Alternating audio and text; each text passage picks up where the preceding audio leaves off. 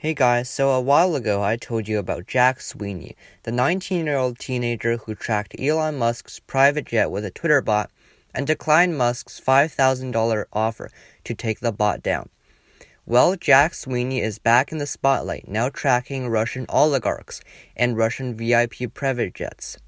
According to Sweeney, some Russian oligarchs have extremely large private jets, the size of commercial aircrafts.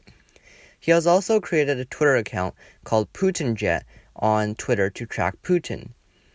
The Twitter handle is called PutinJet, but obviously it'll be pretty hard to track Vladimir Putin, so he just tracks all Russian VIP jets.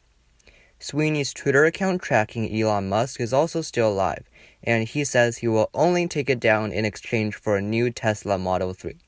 Thanks for listening, and I hope this was interesting. Goodbye.